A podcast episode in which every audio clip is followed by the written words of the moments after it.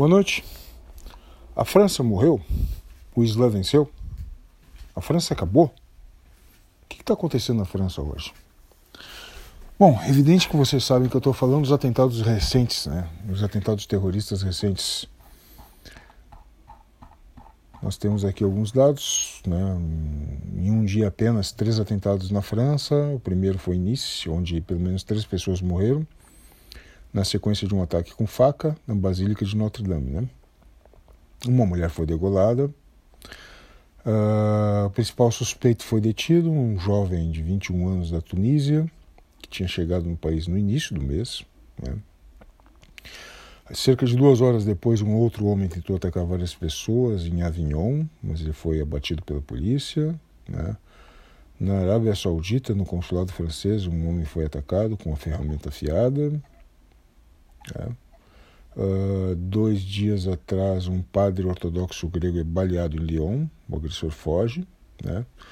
Dia 16 de outubro, um professor foi decapitado, né?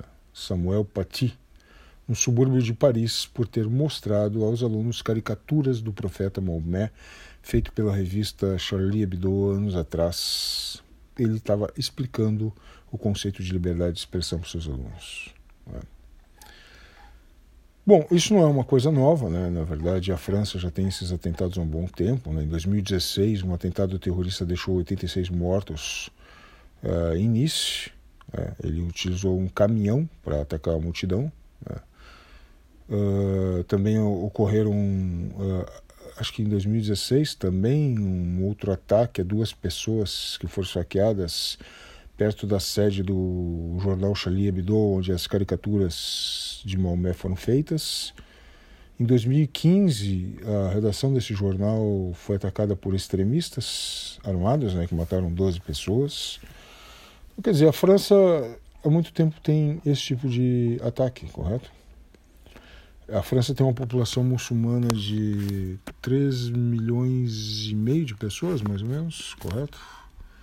Ela tem. Bom, 3 milhões e meio. Se 3 milhões e meio de muçulmanos estivessem numa guerra santa contra os franceses, vocês acham que teriam só esses atentados?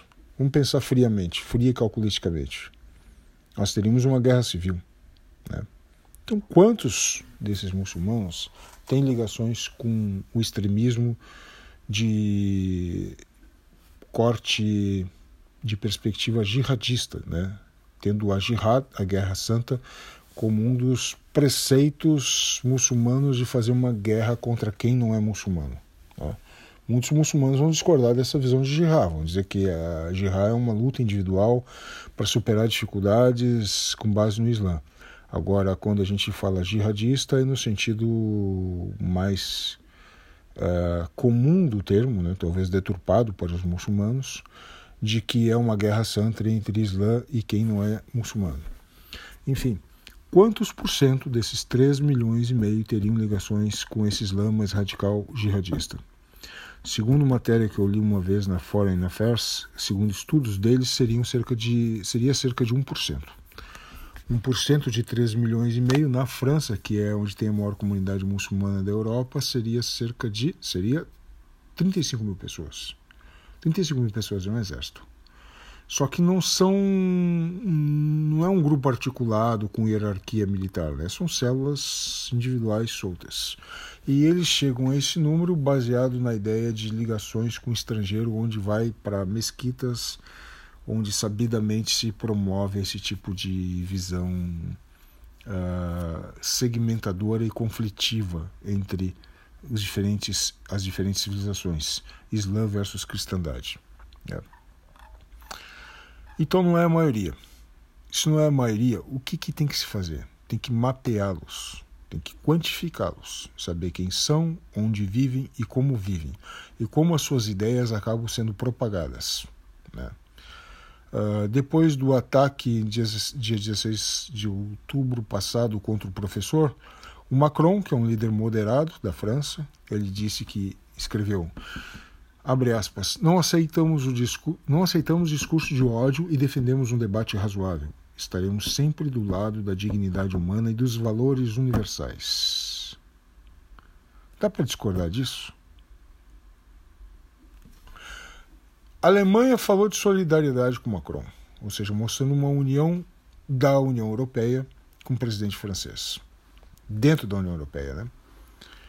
Após esses comentários, uh, Erdogan, o presidente da, da Turquia, uh, disse que Macron estava provocando o mundo muçulmano. E claro que tem uma estratégia aí, né? Porque o líder turco ele pretende, através do seu populismo interno, né, levar o governo do país na base do fundamentalismo islâmico e tornar a Turquia de novo um centro hegemônico do poder islâmico no Oriente Médio, coisa que a Turquia já perdeu, né? O Irã também se manifestou contra o presidente francês, a Síria e a Líbia que estão em guerra também, Paquistão, Bangladesh colocou, se não me engano, 40 mil pessoas na rua em protesto contra, contra a França, né? A Arábia Saudita fez comentários mais moderados, né? Falando com, contra as caricaturas de Maomé. E o líder checheno, lá no Cáucaso, também comparou o próprio Macron com um discurso terrorista, né? Que é um absurdo, correto? Então, na verdade, é como se não pudesse criticar o mundo islâmico. Já pode-se criticar à vontade o mundo cristão. Né? E isso cai como uma luva justamente para aqueles que, ao invés de tentar entender a situação de um ponto de vista sociológico, procuram entender a situação de um ponto de vista teológico. Né? O youtuber chamado Bernardo Kister, né, que é ligado ao Lavo de Carvalho, ele já disse que três cristãos são assassinados, se referindo a ao atentado Nice, né? Na verdade, uma das mulheres que era brasileira não era cristã no sentido tradicional, né? Ela era adepta do candomblé. Mas por um fundamentalista cristão isso não importa, né? O que importa é, é exagerar e causar pânico, né? Daí ele diz que 80% dos franceses acreditam que o Islã já declarou guerra ao país. E ele usa tudo isso aparentemente criticando o Islã, mas indiretamente atacando o Estado laico francês, que ele diz que essa desgraça toda começou com a Revolução Francesa, quando acabaram com a sociedade que existia e graças à criação do Estado laico e à maçonaria houve o início do processo. O início do processo que ele está falando é a decadência francesa. Quer dizer, a França que se tornou um país desenvolvido depois eh, teria entrado em decadência com a Revolução Francesa. Né? Daí ele faz a propaganda dos livrinhos dele e tal. O que ele diz de interessante é o seguinte, que existe uma oposição natural entre Islã e cristandade. Esse é um, é um ponto que passa no vídeo dele que me chama a atenção por causa da expansão territorial dessas religiões. Né? E, na verdade, isso sim, e não a, a diferença teológica, é que faz com que essas religiões entrem em conflito. Entendeu? É domínio por espaço, por território. É como um jogo de pulso, né? onde um tenta dobrar o braço do outro. É isso que acontece. Só que tem uma grande maioria de muçulmanos integrada à sociedade ocidental. E esses aí é que tem que ser valorizados para, inclusive, se opor àqueles que estragam o nome da sua fé. Entendeu? Porque no caso do Estado francês, que é um Estado onde a separação entre igreja e poder é, político é feita, então, em tese, todo cidadão francês tem os mesmos direitos, entendeu? Seja ele muçulmano, seja ele cristão, seja ele etc. Então, essa unidade é que tem que ser preservada. E para isso tem que atacar os extremistas, tem que mapeá-los, tem que saber onde eles vivem. Geralmente há uma relação com os guetos onde vivem as pessoas mais pobres, que acabam se voltando para esse discurso radical, que acaba servindo de justificativa para o seu atraso social e econômico em relação aos outros franceses mais tradicionais, que já têm um capital cultural diferenciado pelo que herdaram de gerações passadas, seus pais, seus avós, o conhecimento, a instrução acadêmica, etc. E tal. Então, obviamente que se chega um imigrante imbuído de uma visão jihadista do mundo e em menos de um mês já promove um ataque desses, dá para perceber que não é o sujeito que está ali a tempo integrado, né? Entendeu? Bom, uh, lendo um artigo muito interessante no site Velho General sobre o caso da França, eles opõem duas teses, né? A radicalização do Islã versus a islamização do radicalismo. Parece a mesma coisa, né? Mas a primeira tese diz que o Islã está se radicalizando para se opor ao mundo ocidental, etc. E tal. Bom, se a gente observar na história, teve momentos que o Islã se deu melhor com o cristianismo. Né? E foram momentos de intensa troca comercial no Mediterrâneo. Então, essa tese da radicalização do Islã, ela procura defender. A tese é de que o Islã está se tornando cada vez mais aguerrido em uma expansão contra os não muçulmanos, no caso, principalmente ali na Europa, os cristãos. Agora, a segunda tese que a princípio eu rejeitei, porque parecia ser muito conivente com o que estava acontecendo, era a tese da islamização do radicalismo, ou seja, a tendência que as pessoas têm de ver todo radical sendo radical porque é muçulmano, porque é islâmico. Né? Uh, na verdade, é uma crítica a essa visão. No início eu achei que não, aí os caras estão tentando ser tolerantes demais com a intolerância, mas depois, lendo e analisando melhor, eu vi que ela faz muito sentido, sim, né? Porque na verdade o sujeito que ele é radical extremista, ele já é radical extremista per se, independente dele ser muçulmano ou não.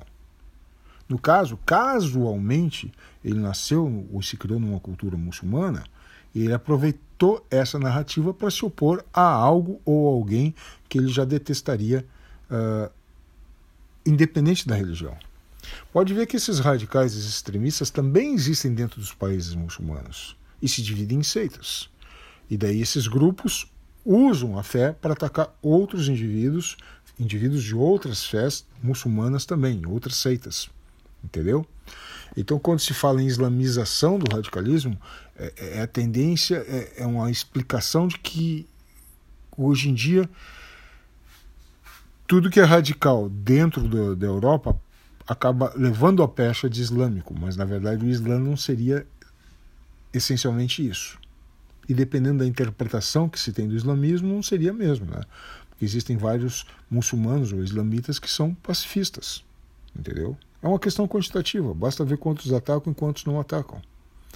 O que eu posso dizer depois de tudo isso é que se os grupos moderados, sejam cristãos e principalmente muçulmanos, não se propuserem a separar o joio do trigo, justamente denunciando e colaborando com as autoridades para mostrar quem são os extremistas que estão por trás desses ataques, né, aí os moderados é que vão perder para os extremistas. E assim como tende a crescer o percentual de muçulmanos uh, jihadistas, também vai crescer no outro lado os grupos políticos fascistas, nacionalistas, com tendências racistas, para se opor a eles. Né? Vamos torcer para que o bom senso prevaleça, mas esse bom senso não vai existir se não tiver punição e repressão àqueles que não são tolerantes, que não aceitam a tolerância. Correto? Boa noite para vocês.